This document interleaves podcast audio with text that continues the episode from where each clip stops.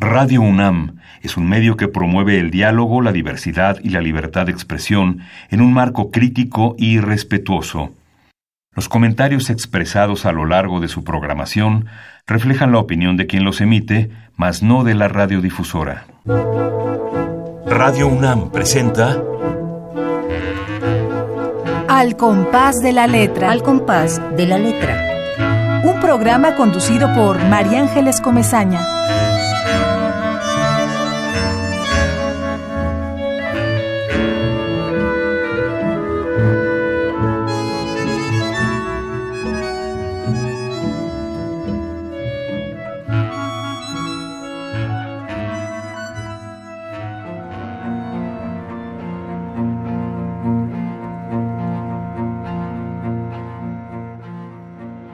Pregunta. Hoy esta pluma incansable me dijo casi en secreto, quiero que seas discreto, si puedes ser razonable. Yo procuro ser amable contigo si me requieres. Escribo cuanto tú quieres, pero escondo en el armario a tu amigo el diccionario. Y dime tú, ¿a quién prefieres?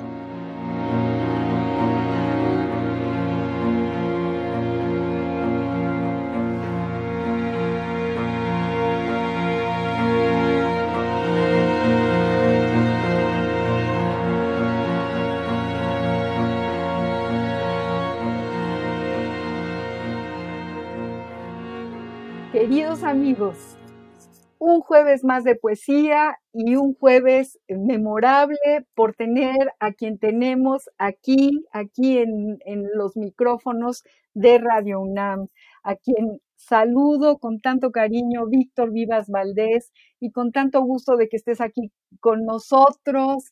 Ay, Víctor, no lo puedo creer. Ahorita les cuento por qué, queridos amigos. Ahorita les cuento por qué. Bienvenido, Víctor Vivas Valdés. Muchísimas gracias. Gracias, María Ángeles. Es un placer estar en tu programa. Lo he escuchado eh, pues prácticamente un año desde que lo descubrí, a partir de que me avisaste también que lo tenías. Y aquí estoy, al pie del cañón, oyendo incluso las retransmisiones por el problema de la pandemia, pero presente el día de hoy. Me da muchísimo gusto a todos mis amigos de este espacio, a todos aquellos que están eh, sintonizando eh, un compás, al compás de la letra, este programa que Radio UNAM dedica a la poesía y a sus creadores. Y bueno, quienes amamos la poesía y quienes la necesitamos casi, casi como para respirar, tenemos esta ventana abierta y tenemos el gusto enorme de invitar a un montón de, escritores, de poetas, a esta especie, ya tenemos una cofradía de, amantes de la poesía. Y bueno, yo soy María Ángeles Comezaña, siempre saludo a los que ya sé que están ahí. Ahí está Ramiro Ruiz Durá, ahí está Esther Valdés, ahí está Azucena. Vuelvo a repetir porque sí me parece un acto de romanticismo que haya una familia eh, escuchando este programa alrededor del radio, eh, que eso ya, ya, ya, parece mentira que exista, pero existe todavía quien se sienta pues a escuchar eh, un programa de poesía y a, cerrar los ojos y, ubicarse en un horizonte distinto. Y les voy a decir por qué estoy tan emocionada por este invitado que tengo el día de hoy. Hace muchos, muchos años, 29 años, eh, comenzó un programa de poesía en Radio Educación, un programa que se llamaba, eh, ¿cómo se llamaba, Víctor? Inventario de encuentros, solo para solitos. Solo para solititos, inventario de encuentros. Y era un programa nocturno, de, de 11 de la noche a 1 de la mañana. Increíble, la Ciudad de México es otra ciudad a, a, esas horas. Cada horario le da una atmósfera, un sentido, una vida distinta.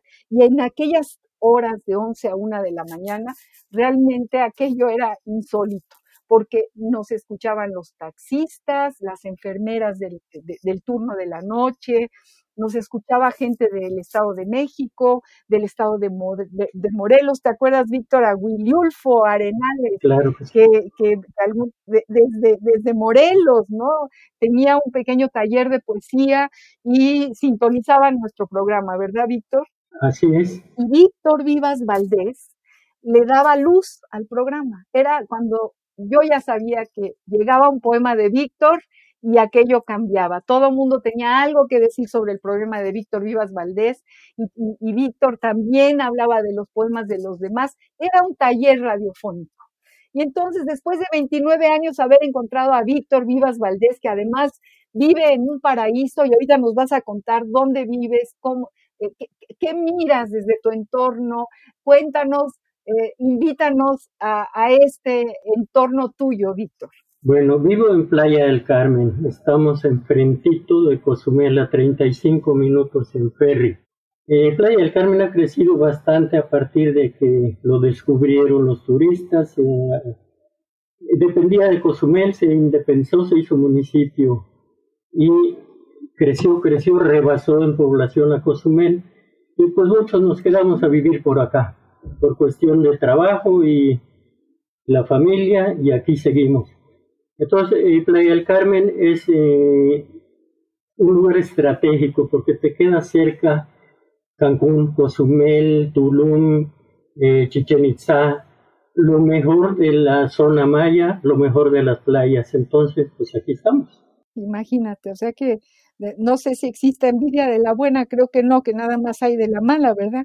Pero en este momento nos da muchísima envidia saber que, que tú tienes, eh, eh, estás en ese maravilloso lugar, mi querido Víctor. Pues culturalmente también ha crecido mucho porque Cozumel, en el tiempo que Playa del Carmen tenía como 30 pescadores viviendo en palapitas en la playa, Cozumel no rebasaba los 5.000 habitantes. Actualmente Cozumel anda por los 98 mil y Playa del Carmen ya va llegando a los 300 mil. Entonces aquí hay un desarrollo cultural bárbaro. Hay incluso un teatro de la ciudad, hay ya un instituto de la cultura. Entonces, pues hay bastante movimiento en cuanto a escritores, poetas, músicos, bailarines, cantantes, de todo hay. Fantástico, Víctor, fantástico. Bueno, queridos amigos, para saber un poquito más de este poeta y de este promotor cultural que vive en ese paraíso, en Playa del Carmen, ubiquémonos ahí, escuchemos un poco la atmósfera de ese mar, de ese cielo y ese lugar fantástico en donde, en donde vive nuestro invitado de hoy. Voy a leer una pequeña semblanza que me mandó Víctor de todo lo que ha hecho él eh, es autodidacta, es descendiente de poetas, nació en la isla de Cozumel, Quintana Roo, el 14 de abril.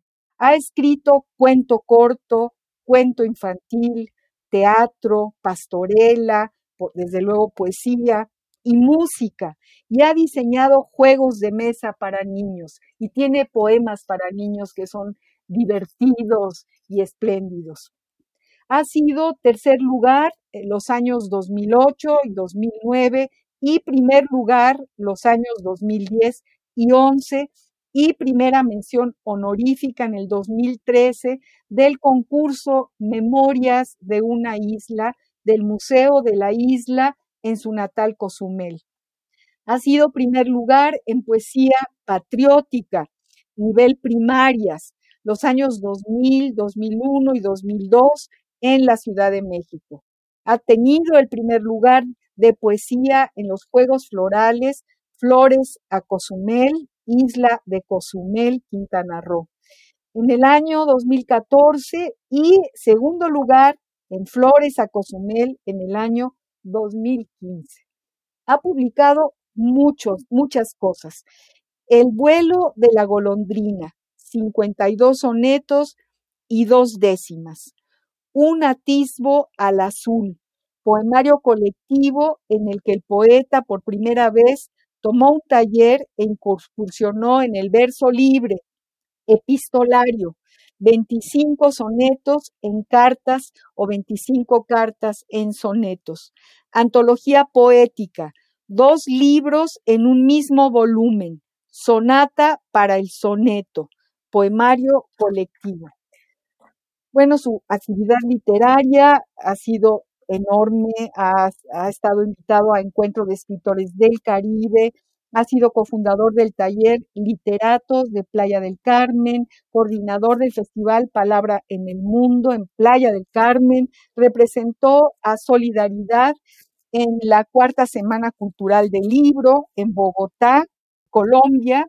Fue condecorado por su aportación a las letras colombianas, primer poeta homenajeado en arte y pensamiento en Playa del Carmen, poeta invitado los domingos del mes de junio en Quintana Roo en la hora nacional y muchas, muchas cosas más dentro de todo lo que, lo que tiene que ver con la promoción de la cultura.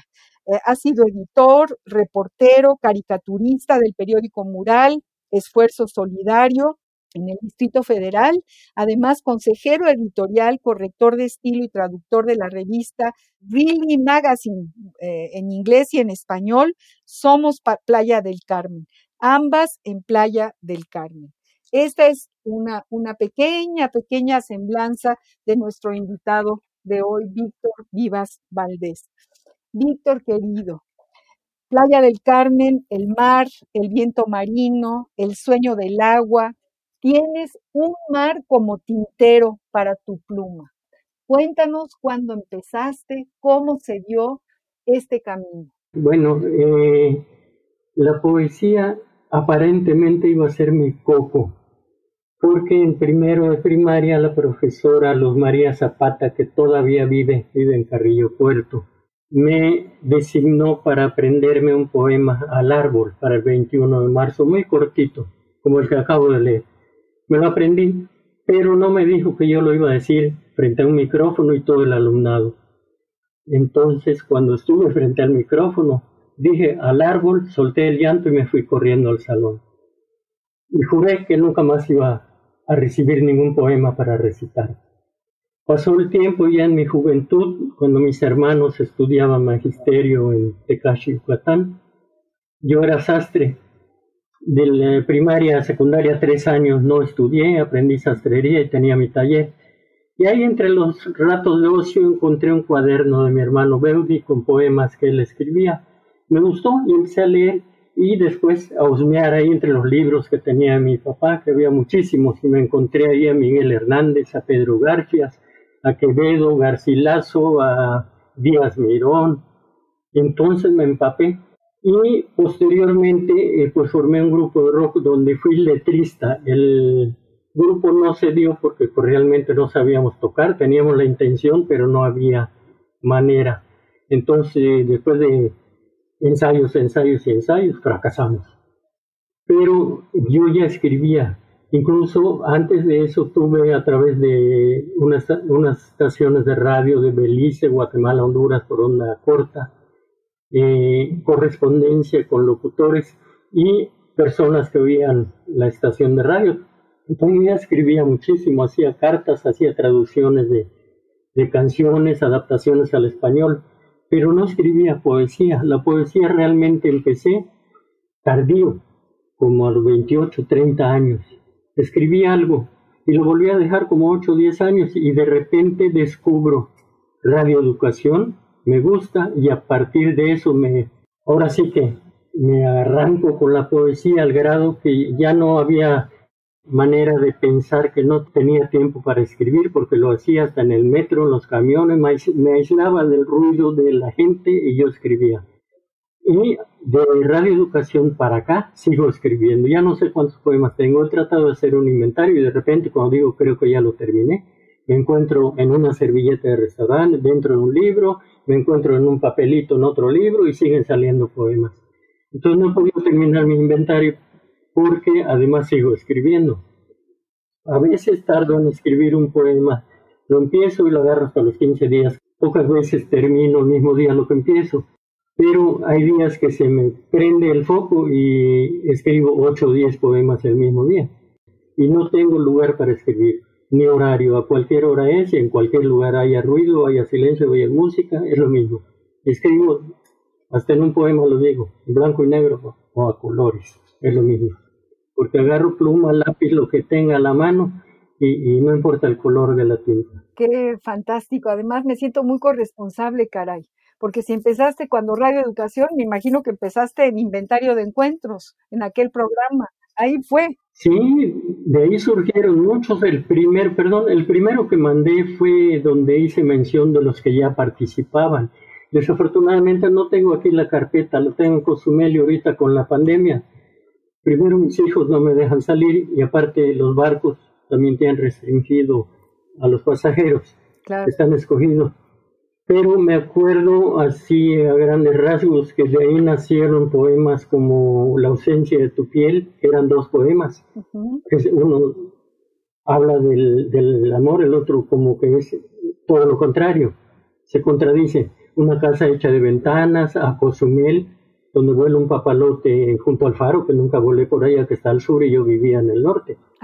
Casa o casa que me leyó Eduardo Hurtado, es un juego de palabras Sí, sí, Tu última carta, carta sin timbre que era por el buzón poético que bautizamos hacia el escritorio de la estación de radio. Así es. que ya me escribía con José Juan Palomares, con Anik, que le decía yo Hermanic, Anik Brunelier, con Sabrina Gómez Madrid, le decía su, su graciosa majestad, algo así por sus iniciales, SGM. ¿Te acuerdas? La, había una, una señora que estaba muy triste y nos y la, tratábamos de, de, alegrar y decirle, tienes que escribir. ¿Te acuerdas de aquella mujer? La, la señora Cava, claro que sí, la señora Cava.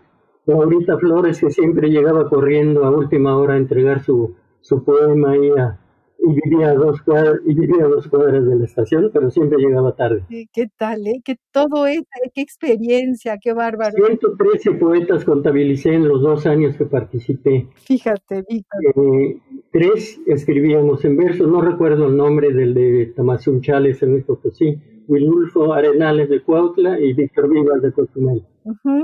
La señora Cava no escribía, pero siempre hacía comentarios en sus cartas o hablaba por teléfono, era la única que lo escribía la señora Cava, era la famosa. Ay, qué bueno recordar todo eso, Víctor. Bueno, llegaban, llegaban, pero así era eh, costales de poemas y también estaba Chuck, el gran pintor Chuck, nos mandaba sobres llenos de estrellitas, que yo cuando abría el sobre con el texto, saltaban las, esas estrellitas que cuando éramos niños nos ponían en la frente si nos portábamos bien. Bueno, pues el sobre de Chuck era una magia verdadera porque, porque estaba lleno de cosas, de, de, cosas que él recortaba y bueno, también era eh, sabíamos que en la noche estaba en su respirador, ¿te acuerdas, Víctor? Y, y, desde ahí eh, eh, nos escuchaba, éramos un verdadero taller radiofónico, aquello. Era un taller, exacto. Ese sí es taller, porque yo tomé un taller como en el 2008, no, el 2010, porque salió el, poemario Un atisbo al azul a raíz del taller. Pero era este, 10 puertas a la poesía, se llamó entonces. El taller era para verso libre. escribí algo que no me gustó y no volví a escribir me dieron las bases para el desbloqueo, para tener más ideas, para todo, porque manejamos ahí el haiku, el caligrama, el limerick. Posteriormente tomé un taller también, un bilingüe en Tulum, de US Poets en México.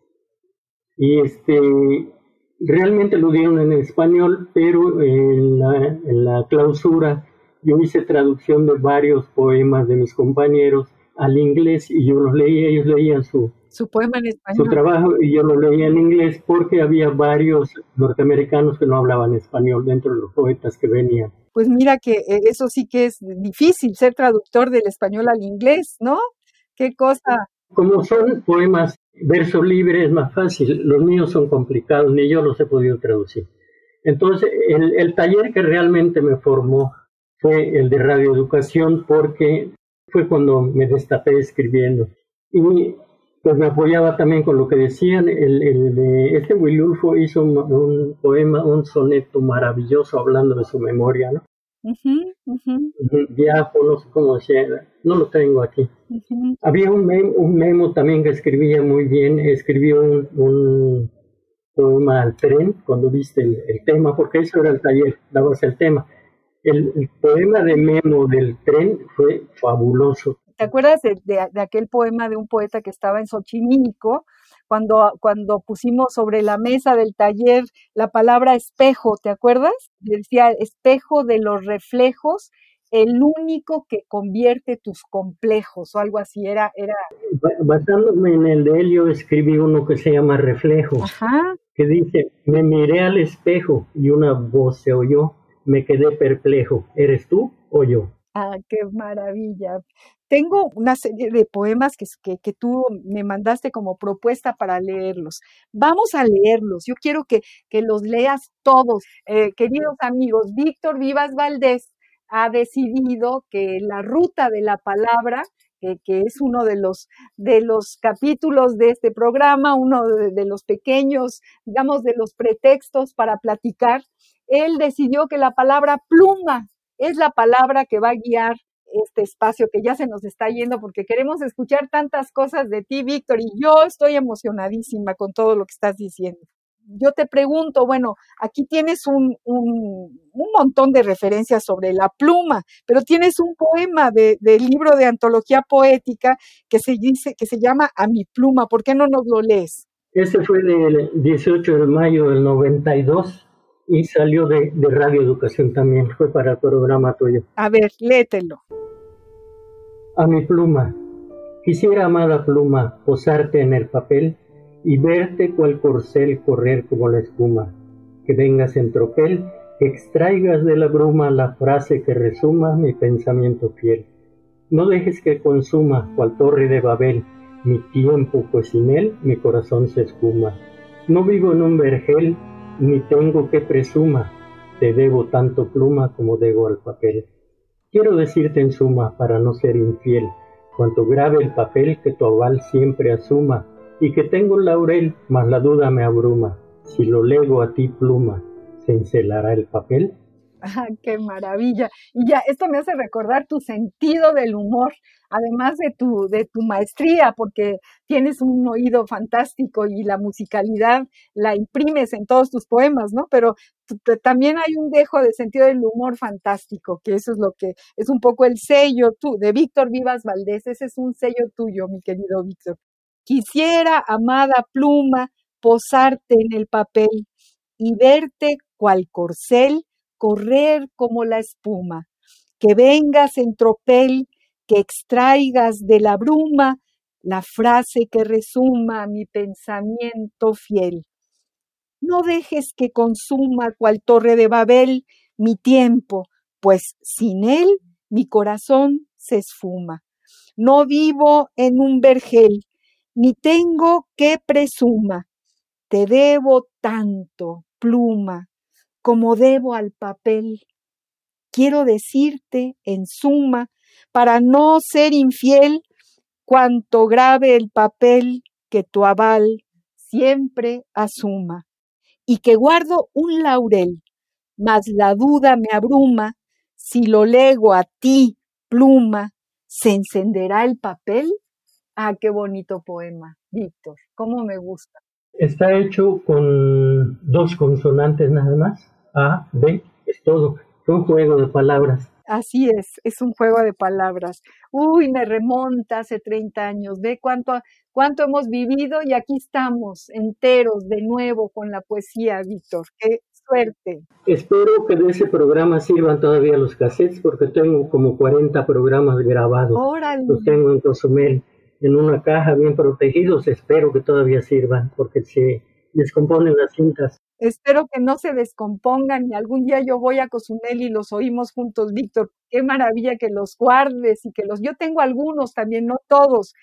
Al compás de la letra también tiene lo suyo y es como un remontarnos a, a, a, este amor enorme que tenemos por la poesía porque eh, no, nos ayuda a seguir vivos, nos ayuda a realizar lo que queremos realizar, a entender, a, sentirnos que no estamos solos, a tener la compañía de las palabras, sentirlas en la piel y poder escribir lo que escribimos. Me encanta. Así es. En, eh, yo eh, me refiero al de Radio Educación, que fue único porque realmente fue un taller. El formato del de Radio UNAM contigo al mando es eh, hacer un recorrido por la vida y obra de los poetas. No es un taller, no es un taller, es, es eh, pues dar a conocer a, a, todos los que pues todavía escribimos y a los que pues desafortunadamente no están, ya no escriben, pero ahí está su obra. Sí, y ahora con, con esta terrible etapa pandémica que vivimos, mucha gente, muchos escritores se nos han ido, muchos escritores que además han estado en este programa, los tenemos ahí grabados, tenemos una mina de, de, plumas, ahora sí que de plumas. ¿Qué te parece si vamos a ver qué dice el diccionario del español de México, del Colegio de México, sobre esta palabra, la palabra pluma? La ruta de la palabra.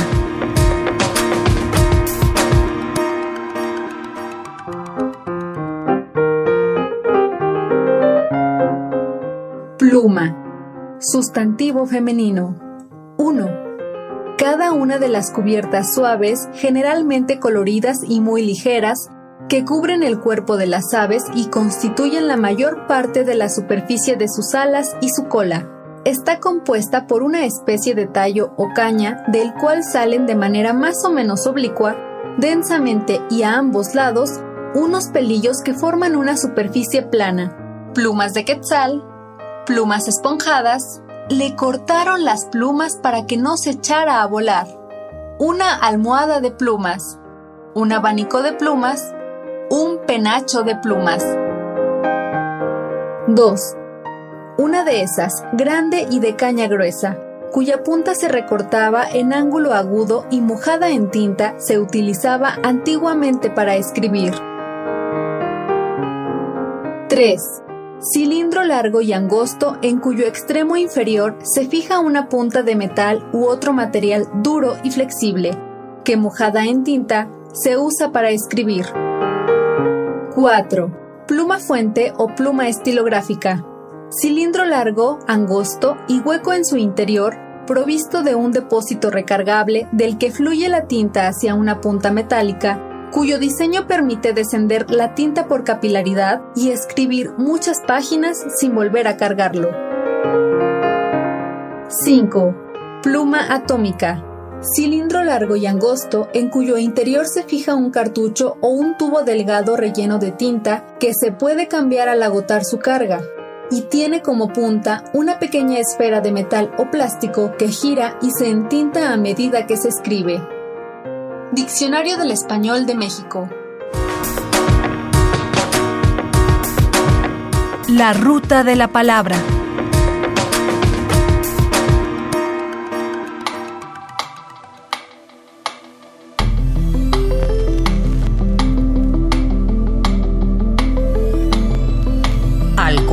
de la letra.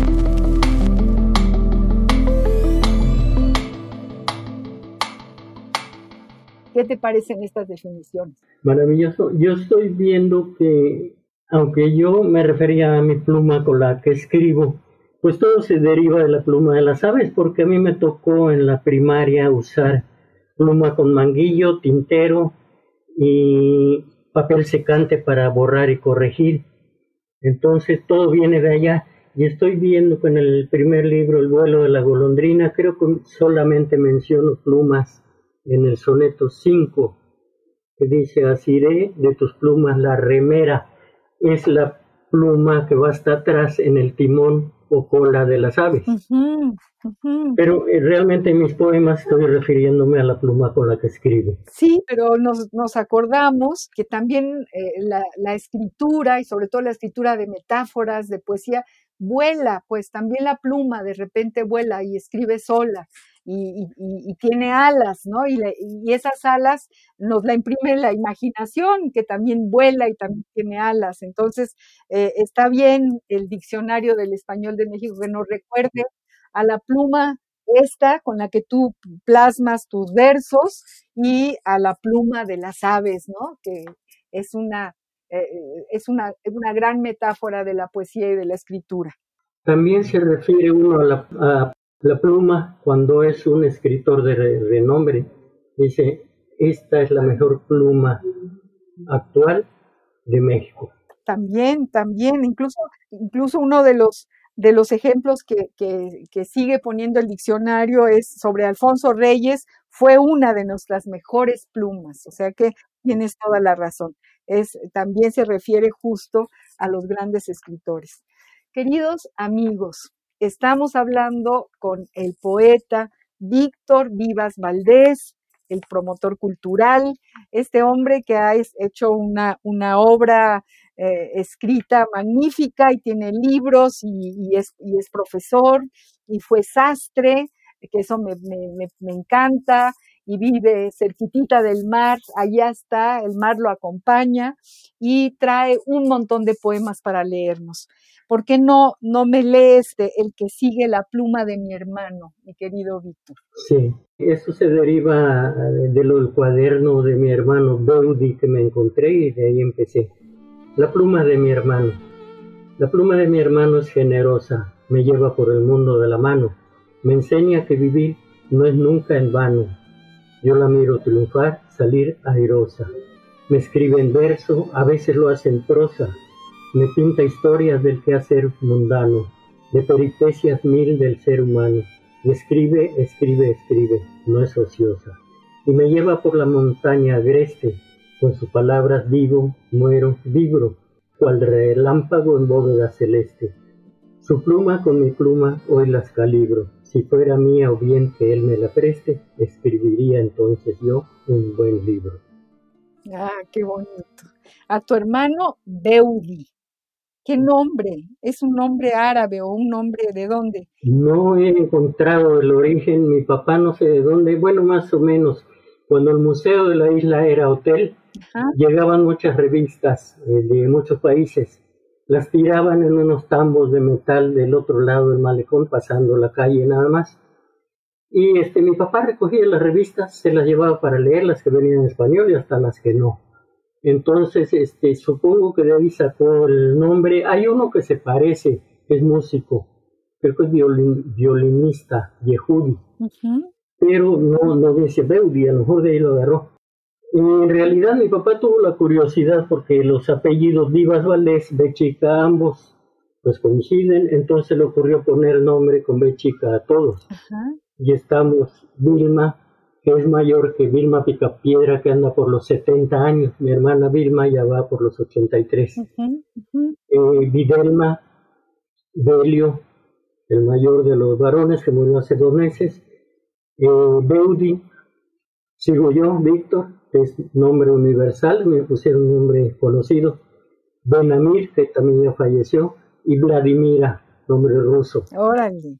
Entonces le ocurrió a mi papá eso y pues nos quedamos todos con la B chica. Con la B chica. Nombre raro. Ah, qué bonito, ¿qué? Sí, Vladimira, que le decimos Vladi cuando nació, mi papá no quiso ponerle, le proponíamos Violeta, Verónica, eh, Virginia, y no quiso, dice, ya hay esos nombres en Cozumel, otro nombre, y hasta que apareció un Vladimir dando vueltas a la tierra. Eh, le pusieron Vladimira. Qué cosa. Me imagino a tu papá un personajazo, ¿no, Víctor?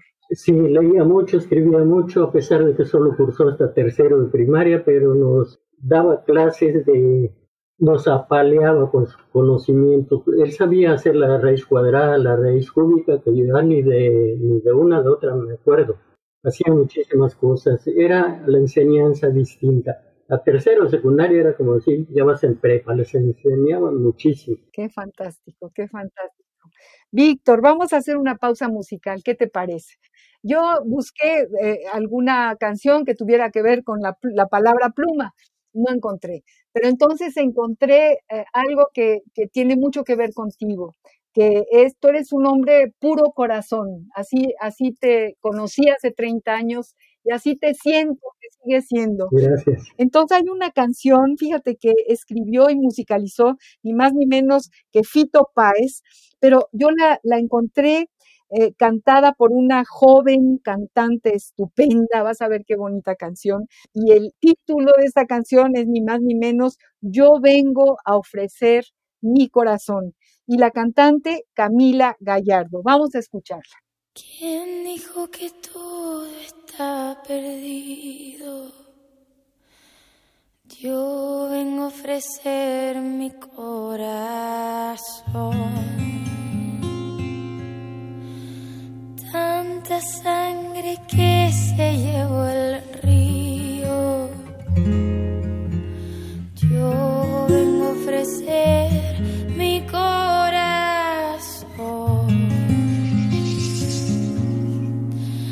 Será tan fácil, ya sé qué pasa. No será tan útil.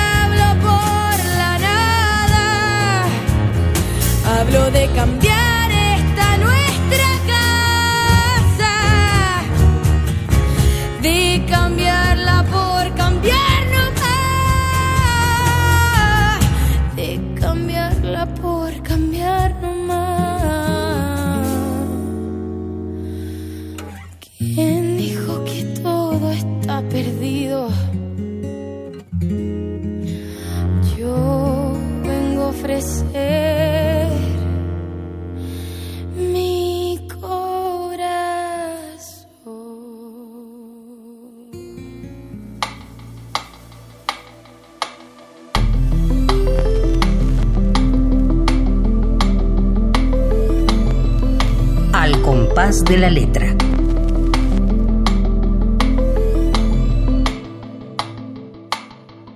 ¿Qué te parece, Víctor? Tú vienes a ofrecer tu corazón también. Por eso eh, tú, tú vienes al mundo, tú te plantas en el planeta para ofrecer tu corazón. Y lo ofreces con tu palabra, con tus poemas. Y, por eso esta canción tan bella y tan que me emociona, incluso hace, hace un ratito, Blanca Estela Treviño, una maestra de la Facultad de Filosofía y Letras, me, decía de esta canción que le llegó la música y la letra cantada por niños de Segovia en España. Y, y sí, es muy, muy emocionante escuchar esta letra cantada por niños. Me, encantó y, la- y le mandamos un abrazo a Blanca Estela Treviño, que es una amiga entrañable, una gran maestra de la Facultad de Filosofía y Letras.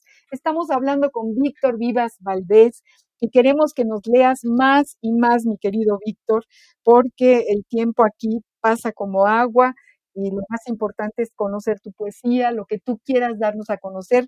Eh, la pluma, que es la palabra que seleccionaste, eh, está en también los poemas que, que, nos, que nos traes, que seleccionaste. Por ejemplo, aquí está, hay esta pluma, escrita en noviembre del 18, de 2018. O sea, es de los últimos. Sí, leo este. Hay esta pluma. Hay esta pluma a quien yo debo tanto. Aunque a veces parece casi extinta, es manantial de inagotable tinta que brota de la nada por encanto. Despierto en las mañanas, me levanto y ahí está. Esta pluma no es de quinta, no descansa. Dibuja, escribe, pinta, podría provocarse un gran quebranto. Me ofrecen una fina y elegante, como trueque, terrible y vil afrenta. Si es de mis versos cómplice y garante, no la cambio ni presto pongo en venta. Prefiero resguardarla en un estante y de envidias dejarla siempre exenta.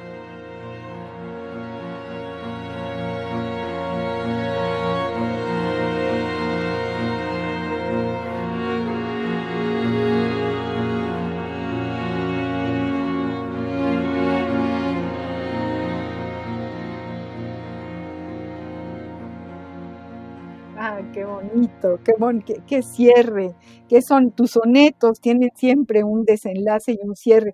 Por ahí había, eh, tú transcribiste algo que yo dije en nuestro programa de radioeducación, en aquel programa de hace tantos años, sobre tu pluma, justamente sobre tus poemas que eran redonditos, ¿no? Que los, los terminabas de, con un desenlace que terminaba donde empezaba casi el poema, ¿no? Entonces eso me, me, encanta de, tu talento como escritor, Víctor.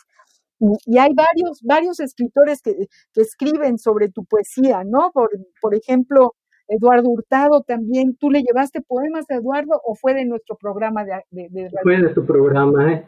él leyó Casa o Casa y de ahí él hizo esta, este comentario sobre mi trabajo. ¿Y quiénes más? Había más, yo lo leí en lo que me mandaste. Eh, había eh, Tita Valencia también, que también me leyó uno, Conrado Tostado. Que ellos iban de vez en cuando al programa. ¿Te acuerdas que también fue Carlos Illescas al programa dos o tres veces fue Carlitos Illescas? Y Antonio del Toro, que también le mandamos un abrazo, que ha estado un poco mal, pero ahora ya está mejor.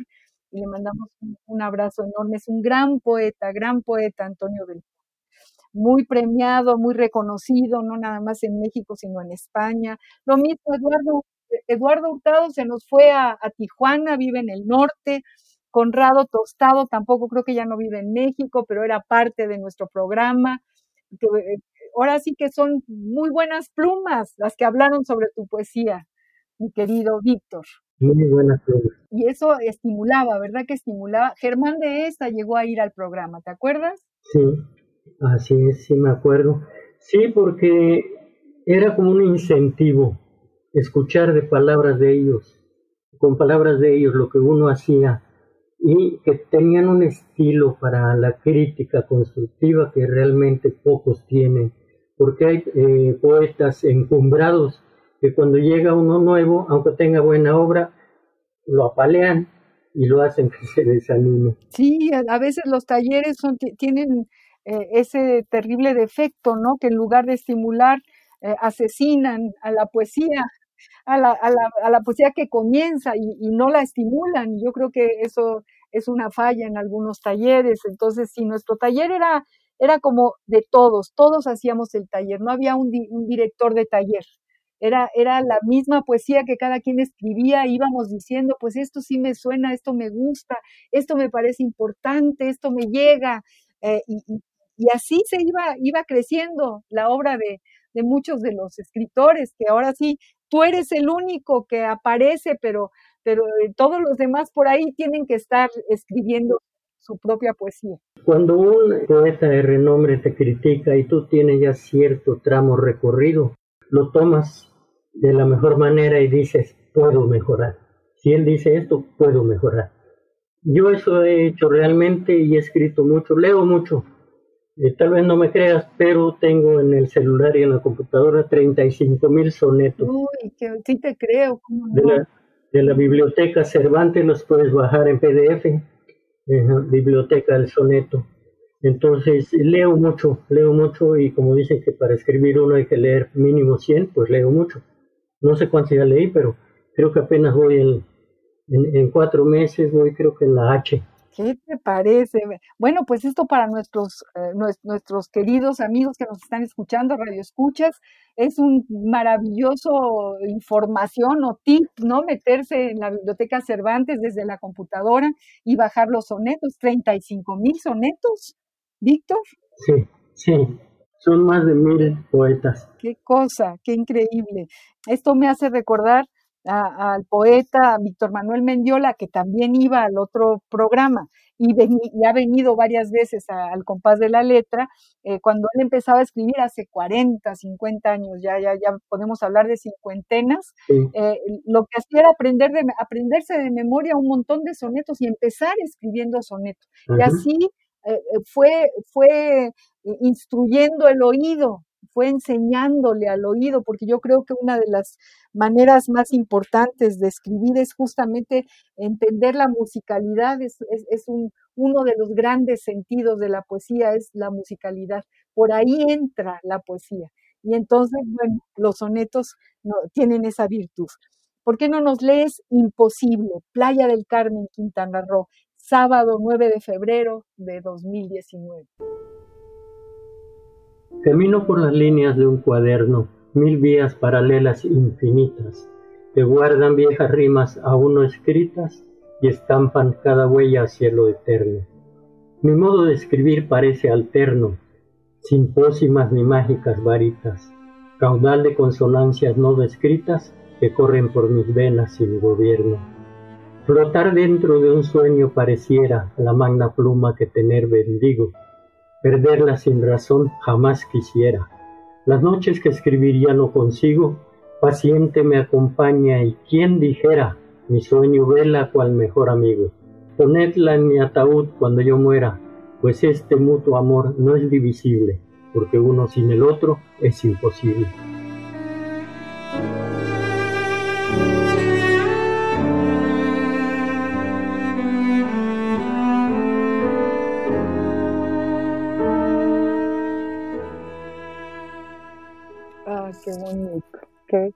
Qué bonito escucharte, además leerlo, este Víctor. Qué, qué, gusto me da escucharte porque lo lees con mucha dulzura y eh, sintiéndolo. Leer también es importante, leer, leer la, poesía, saberla leer porque, porque tiene un camino propio, la voz y la entonación de, de lo que se escribe. Me, me, gusta muchísimo. Queridísimos amigos, estamos ya eh, muy cerca de que se termine nuestro nuestro compás. Eh, estamos realmente muy emocionados escuchando a Víctor Vivas Valdés, que está allá en Playa del Carmen. Qué, cosa maravillosa poder estar cerca, eh, aquí en la Ciudad de México, cerca de un poeta que está mirando al mar. Eso me parece un arte de magia de las tecnologías y qué bueno poder hacer los programas que nuestra productora Ivonne Gallardo, a quien queremos tanto, nos haga eh, esta, esta, nos dé esta posibilidad de poder grabar un programa así como lo estamos haciendo ahora desde casa por la pandemia, pero que también nos ha enseñado esta posibilidad de acercarnos a, poetas que están en, otros lugares, como tú, Víctor, que estás ahí en ese mágico lugar, ¿verdad? Pues qué maravilla realmente la tecnología, porque ni yo lo creo, pero funciona. Así es. Seguimos escuchando tu poesía, Víctor. Tienes un último poema que, que seleccionaste para el programa y que se llama Retoño. Vamos a escucharte. Nos interesa muchísimo eh, sobre todo escucharte y que nos cuentes un poquito más de toda esta hechura, de todos estos años. Ya nos dijiste que a, cualquier hora, en cualquier momento, a ti te llega esta chispa y escribes. Léenos, Retoño, y cuéntanos un poquito más de este proceso de tu escritura. Muy bien. Retoño, miro esta pluma que creía muerta, con mis palabras vástagos estériles mis ideas vagas, sosas, débiles, y me duele esta soledad incierta. Cuánto dolor en esta herida abierta, versos, estrofas, cantos rotos, frágiles, esfuerzos sobrehumanos siempre inútiles, que para entrar, salir, no hallaban puerta. Mi humilde pluma vi bañada en llanto, y en silencio lloré mi largo otoño, cuando la palabra perdió su encanto. Del arte de escribir yo soy bisonio, mas el vuelo con ímpetu levanto cuando en este soneto veo un retorno.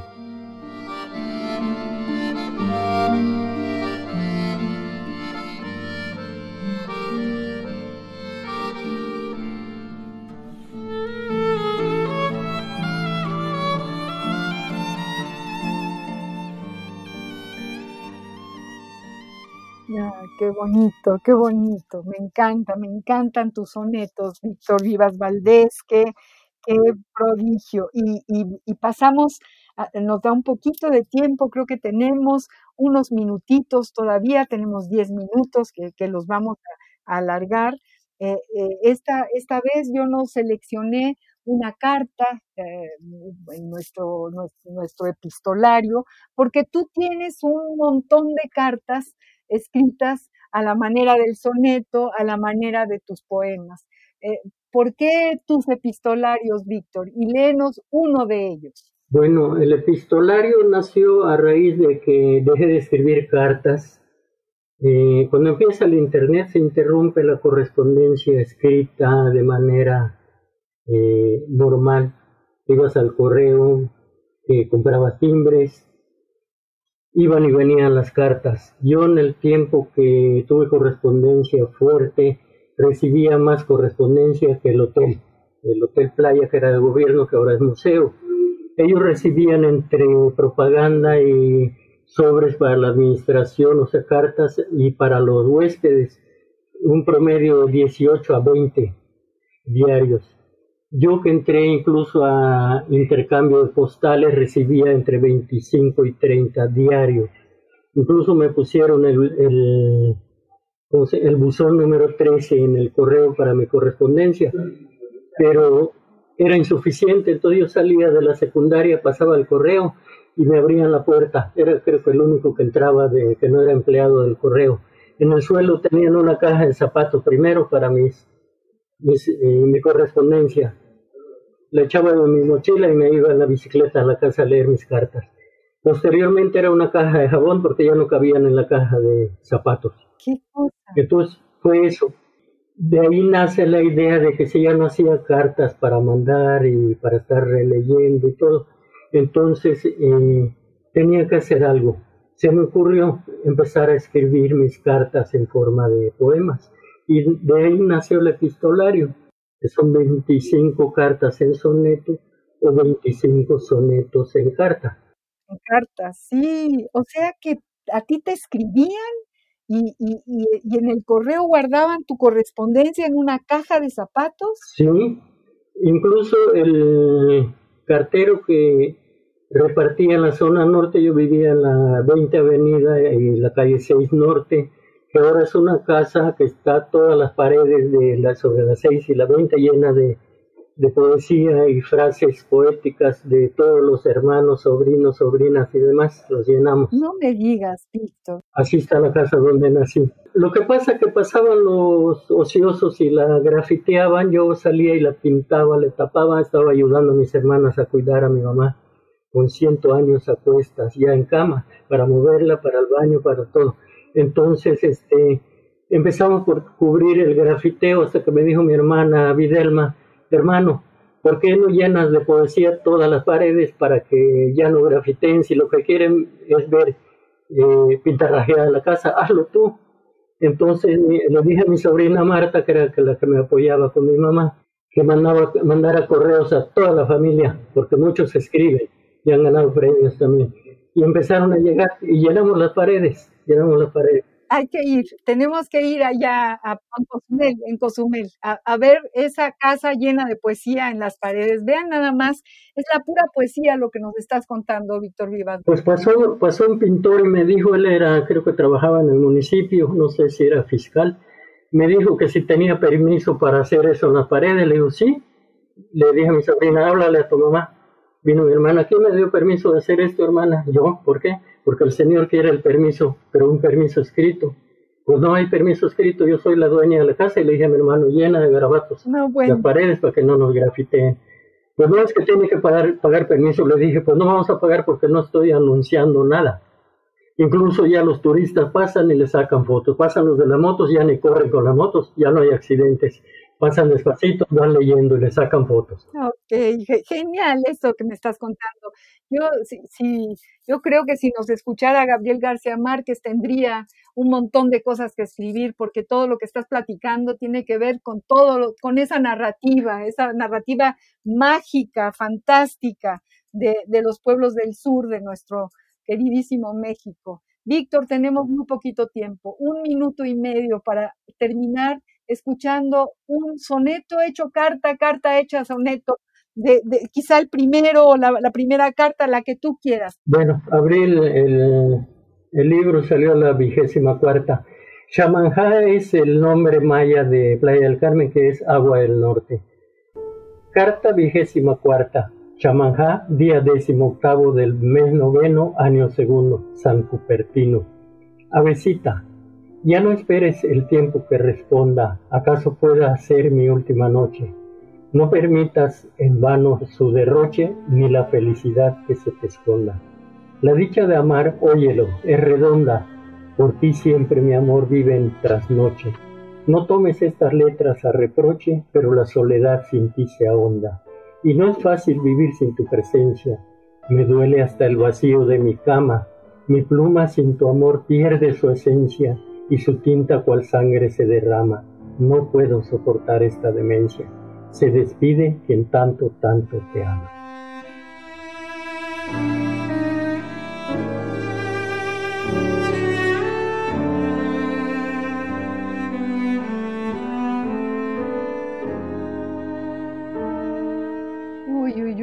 Qué bonito. Va rubricada la carta. Firmada por ti. Sí. Firmada por Víctor Vivas Valdés. Sí, así aparece en el libro las 25 cartas. Son, son verdaderas cartas. Qué bonito. Víctor, qué, qué delicia platicar contigo la tarde de hoy. Muchísimas gracias por, por estar cerca, por estar cerca tantos años, Víctor. Te quiero mucho. Igualmente. Me emociona nuestro reencuentro y todo lo que nos has contado que, ha sido verdad. Nos has llevado a otro mundo, a, otro mundo posible, porque el que estamos viviendo ahorita no, no está tan fácil. Y escucharte es, es llegar justamente al mar, al sueño del mar, y a, una caricia, Víctor. Te lo agradezco muchísimo y espero que vuelvas a venir y volvamos a hacer otro programa eh, grabado para, para tenerte muy, muy cerca. Claro que sí. Muchas gracias a ustedes, a ustedes, María Ángeles. Un abrazo a Ivonne, otro para ti y gracias por esta oportunidad y este espacio. Felicidades por el programa. Gracias, Víctor, queridísimos amigos. Le agradezco a Ivonne Gallardo, que, es nuestra productora, eh, eh, este programa. Les agradezco a todos que hayan estado eh, con nosotros, sintonizando este programa tan especial con un poeta de Playa del Carmen, Víctor Vivas Valdés. Muy buenas tardes y hasta el próximo jueves. Radio UNAM presentó Al compás de la letra. Al compás de la letra. Un programa conducido por María Ángeles Comezaña.